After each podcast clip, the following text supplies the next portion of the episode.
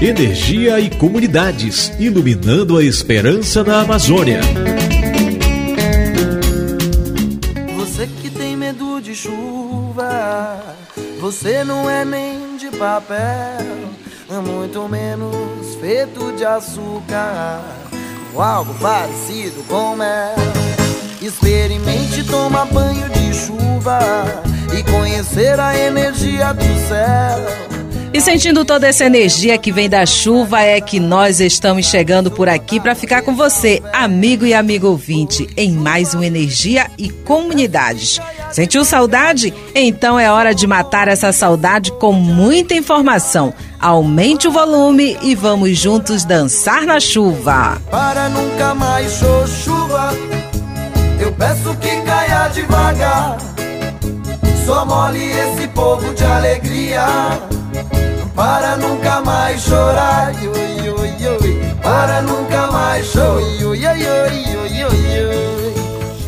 como chove nesse período do ano na Amazônia, não é verdade? Chuva que vem fertilizar o solo, mas que também provoca enchentes. E nos últimos anos, as chuvas têm sido intensas, segundo os pesquisadores, por conta das mudanças climáticas. Será que é isso mesmo, Daniela Pantoja? É sim, Joelma. E mudanças climáticas foi um dos assuntos da COP27 em Sharm el-Sheikh, no Egito. Lá foram debatidas soluções para controlar as emissões de efeito estufa, reduzir o desmatamento e garantir a vida do planeta para as futuras gerações.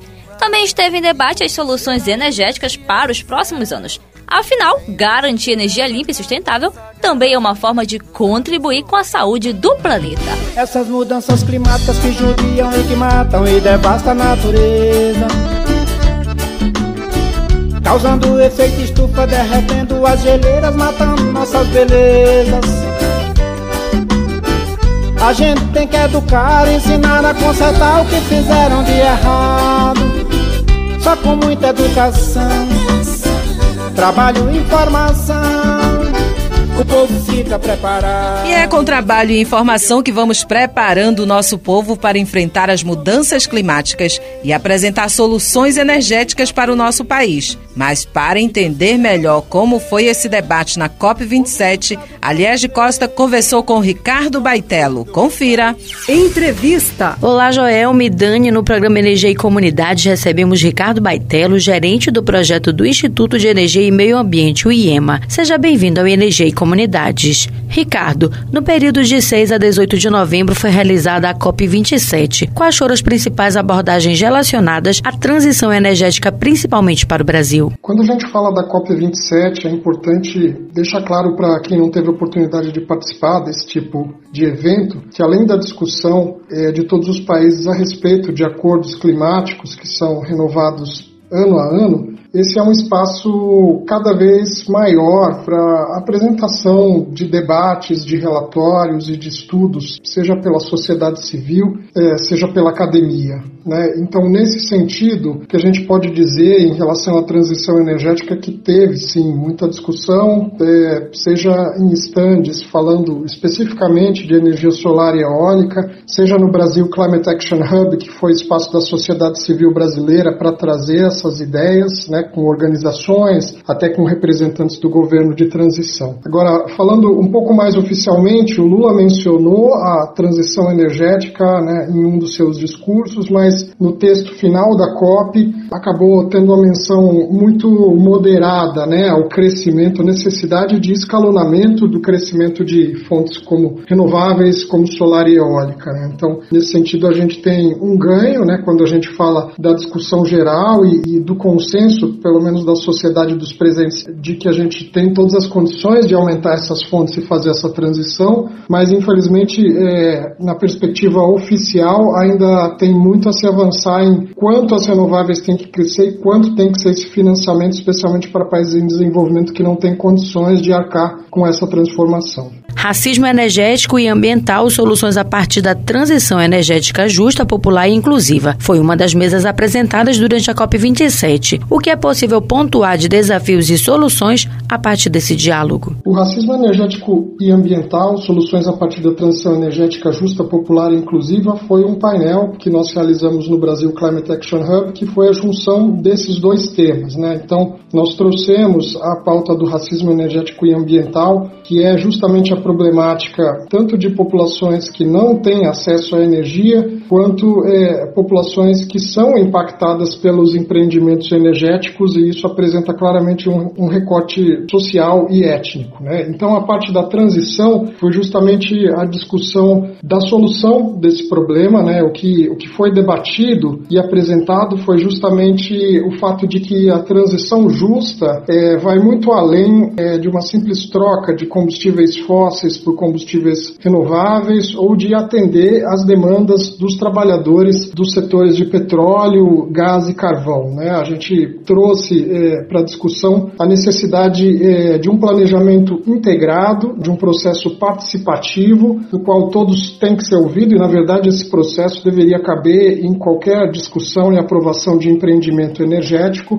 mas é, principalmente é, que se possa alinhar quais são as opções disponíveis né, e como a gente consegue é, atender a essa população, fazer a inclusão energética e também trazer esse acesso da maneira limpa, diferente, de certa forma, do que está sendo feito com empreendimentos energéticos hoje, que possa é, garantir os direitos é, de toda a sociedade. No contexto da Amazônia, foram apresentadas soluções para uma matriz energética que atenda às demandas das comunidades que ainda não têm acesso à energia? A Amazônia, nessa COP, recebeu um pavilhão específico para estados amazônicos organizados pelos governos que teve uma série de discussões, inclusive é, a bioeconomia, mas o que eu posso dizer do que foi trazido no Climate Action Hub pela sociedade civil, nós fizemos essa discussão sobre os diferentes potenciais de recursos energéticos capazes de fazer a inclusão energética de comunidades isoladas e remotas, incluindo biomassa e eólica, mas com um foco óbvio é, na energia solar, que tem a, a maior capacidade, né, falando de geração distribuída, geração off-grid isolada do sistema de atender a essas comunidades. Então, o que a gente incluiu nessa discussão, além dos potenciais, é como é que essa transição justa, essa inclusão pode ser feita é, de maneira sustentável, o que significa,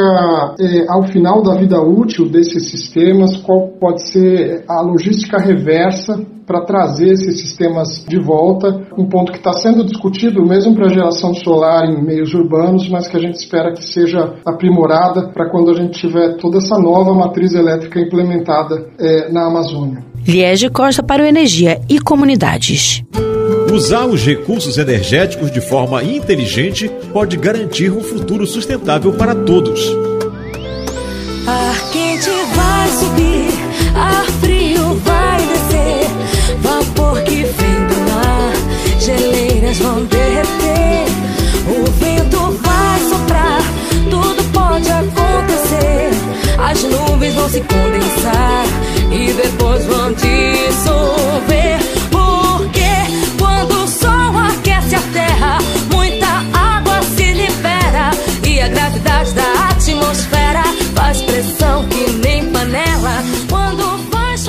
Diminuir a pressão da atmosfera é o que todos nós queremos. E por isso, trabalhamos, pesquisamos e nos unimos. É por isso que um grupo de pessoas se reuniu no Egito e a Jéssica Santos conversou com alguns participantes e traz detalhes dessa mobilização.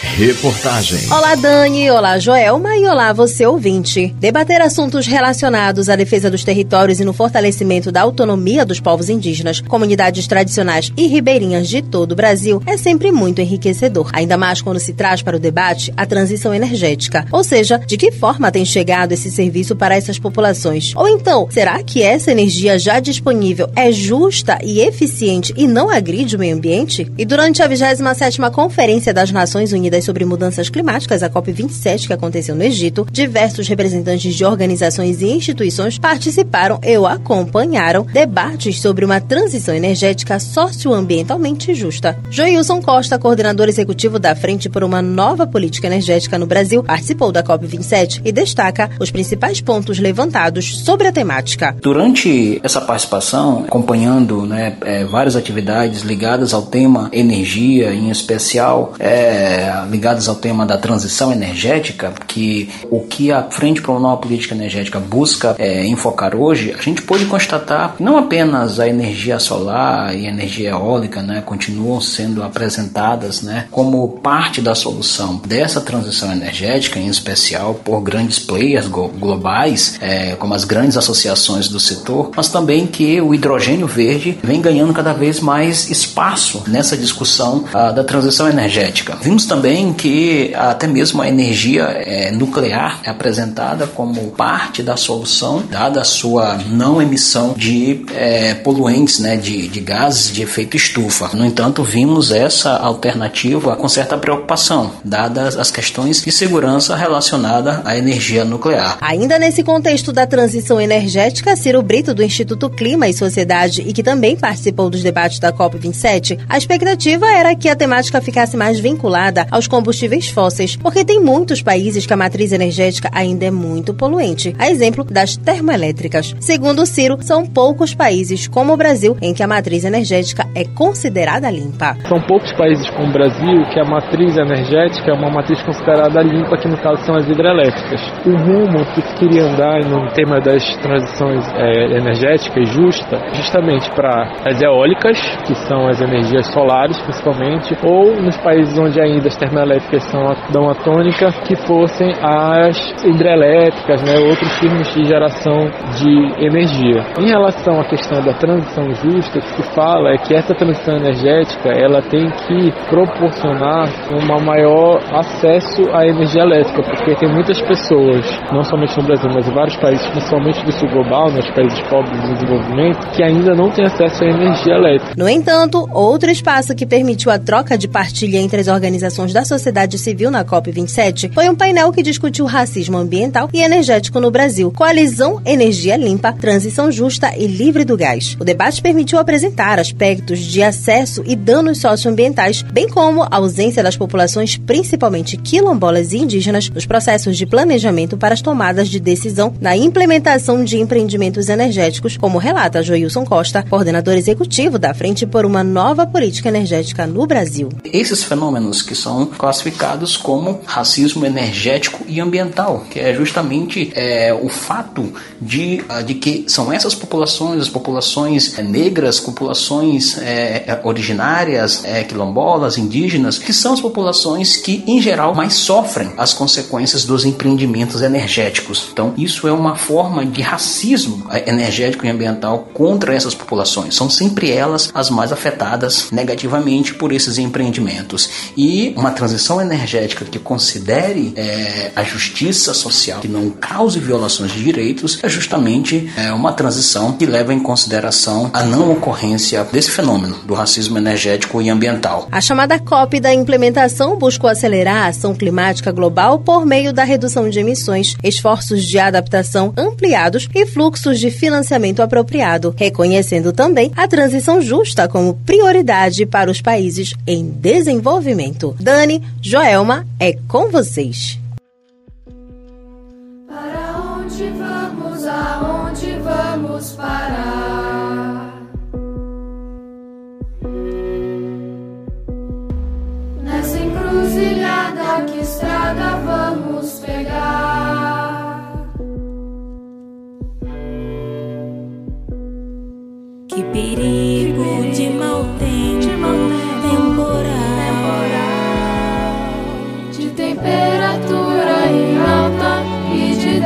desastre existe pra todos nós, afinal. afinal.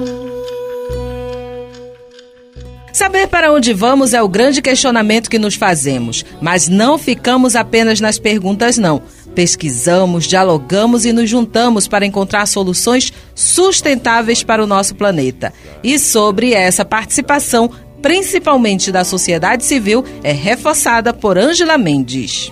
Energizando o conhecimento. Eu sou Angela Mendes, sou militante, ativista socioambiental, sou atual presidenta executiva do Comitê Chico Mendes, sou gestora ambiental e sou a filha mais velha de Chico Mendes. Participação das lideranças indígenas, sobretudo as mulheres que estavam lá, é incrível.